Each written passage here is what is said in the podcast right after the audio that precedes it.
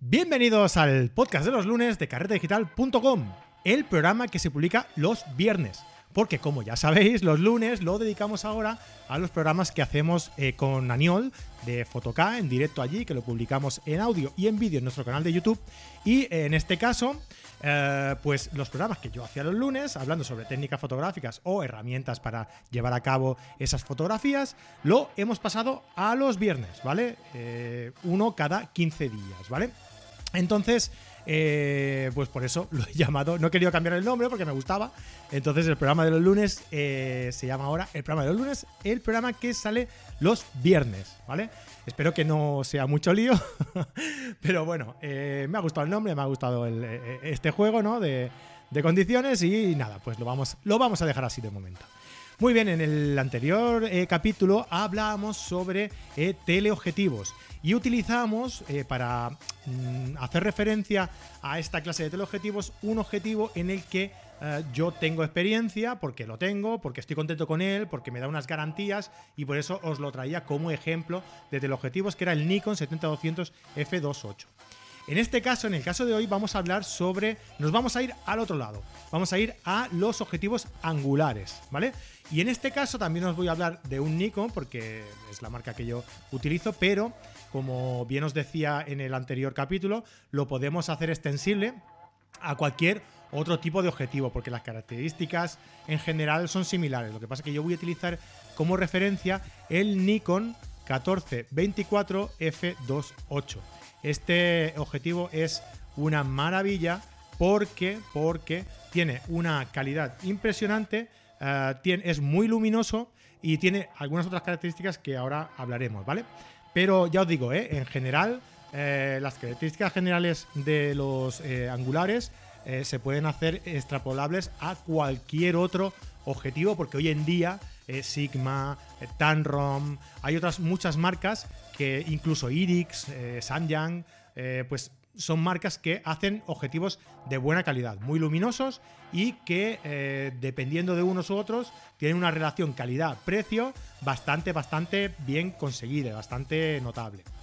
Eh, bueno, para empezar a hablar de los, de los objetivos angulares, vamos a dar un poquito ¿no? lo que sería la teoría, qué consideramos como eh, objetivos angulares. Pues eh, consideramos como objetivos angulares todos aquellos objetivos en los que su eh, focal es menor de 35 milímetros. ¿Vale?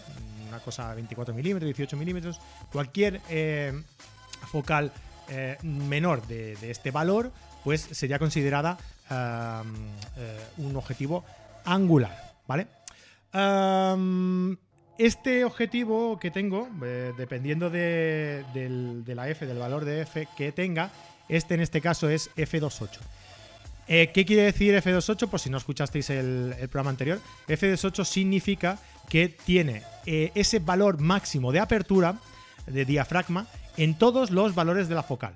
Este objetivo, como tiene mm, de, las variantes de las focales son de 14 a 24, abarca ese eh, abanico de focales de 14 a 24 milímetros. Eso significa que podrás abrir el diafragma tanto en 14 milímetros como en 16, como en 18, hasta 24, que es todo lo que abarca este, esta focal, hasta f2.8.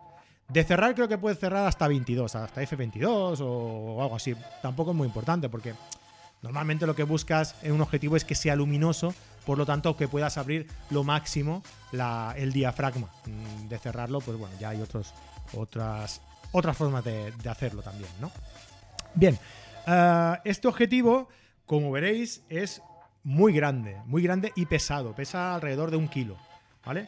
Y eh, tiene un parasol que rodea toda la lente y una lente muy curva. Esto, con esto se consigue eh, corregir un poco la distorsión, ¿vale? Que ahora hablaremos. Y, eh, con este diámetro tan grande, eh, también consigue que sea más luminoso. Em, la aberración geométrica es un gran problema dentro de los objetivos angulares. ¿Qué es la aberración geométrica? Pues la aberración geométrica es cuando eh, realizas una fotografía y las líneas no salen rectas. Salen por el efecto del, angular, eh, se distorsionan, ¿no? Hacia afuera, hacen el efecto, eh, el efecto barril, ¿no? O que, distorsionan, no salen totalmente rectas. En este objetivo en concreto sí que lo, puede, lo puede corregir bastante bien.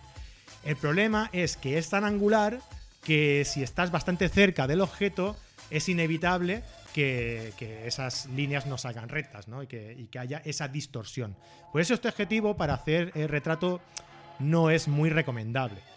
Porque mm, distorsiona los rostros de las personas y entonces no es eh, no es eh, no muy real, ¿no? No, queda muy real. Eh, este objetivo es muy aconsejable si queréis hacerlo servir para retrato.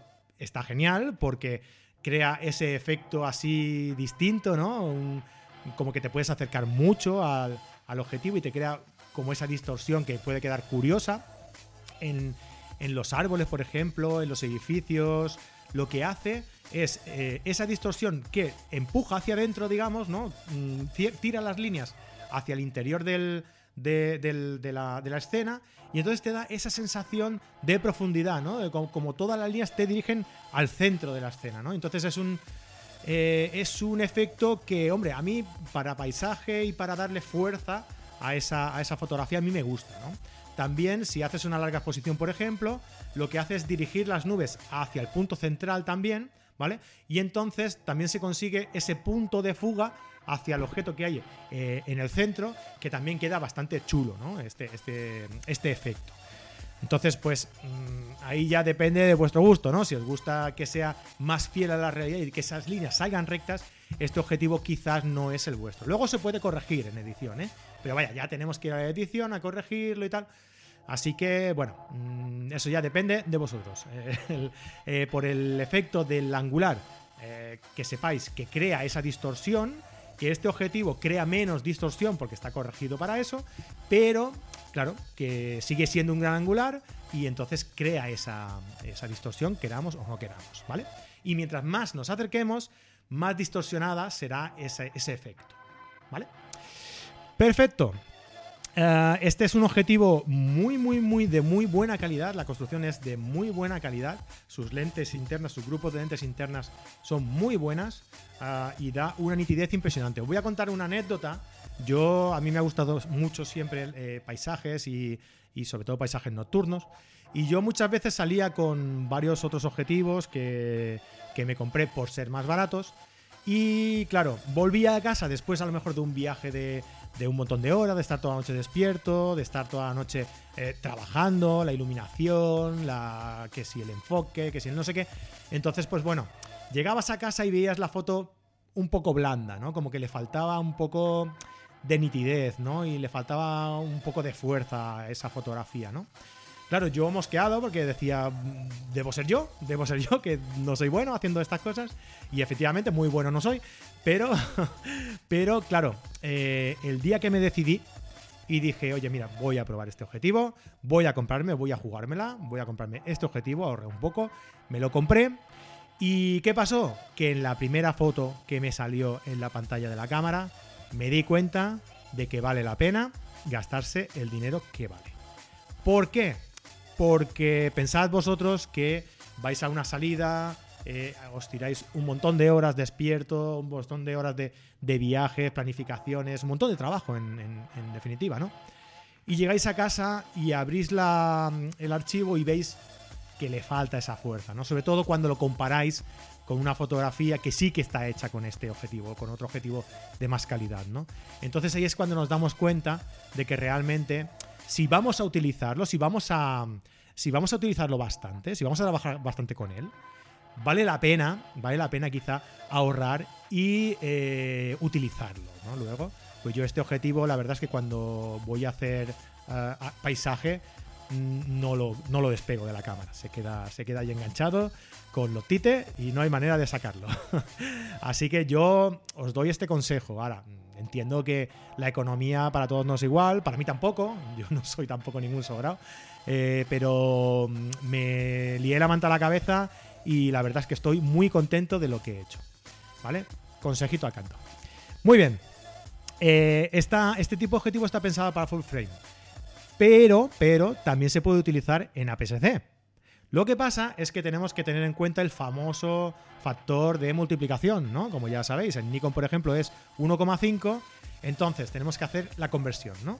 En una cámara APS-C, eh, este objetivo a 14 milímetros equivaldría a 21 milímetros de una full frame, por ejemplo, ¿vale? Entonces, Tenéis que ser conscientes de eso, que si no tenéis una cámara full frame, no estáis comprando un 14-24. Estáis comprando un 21 a 30 y algo, quizá, ¿no? El del, 24 no he hecho la conversión exactamente, pero por ahí, por ahí irá, ¿vale? Entonces, tenéis que tener en cuenta eso. No varía la calidad, porque realmente cuando tú realizas una fotografía, eh, el sensor graba esa imagen y la calidad de esa imagen está en el centro que es de donde coge esa imagen ese sensor, ¿no? El resto, digamos que es la trasera del objetivo, que es lo que le aplica el recorte, ¿vale? Entonces hay que tener en cuenta eso, ¿vale? ¿Para qué podemos utilizar eh, un, angular? Pues eh, para lograr encuadrar el máximo espacio que tenemos delante nuestro, ¿vale? Ah, nosotros vemos un paisaje, lo vemos en toda su amplitud, pero utilizamos a lo mejor un objetivo más cerrado y vemos que no podemos captar todo lo que tenemos delante. ¿no? Es imposible porque la focal es la que tenemos y no da para más. ¿Vale? Entonces, ¿qué hacemos en esas situaciones?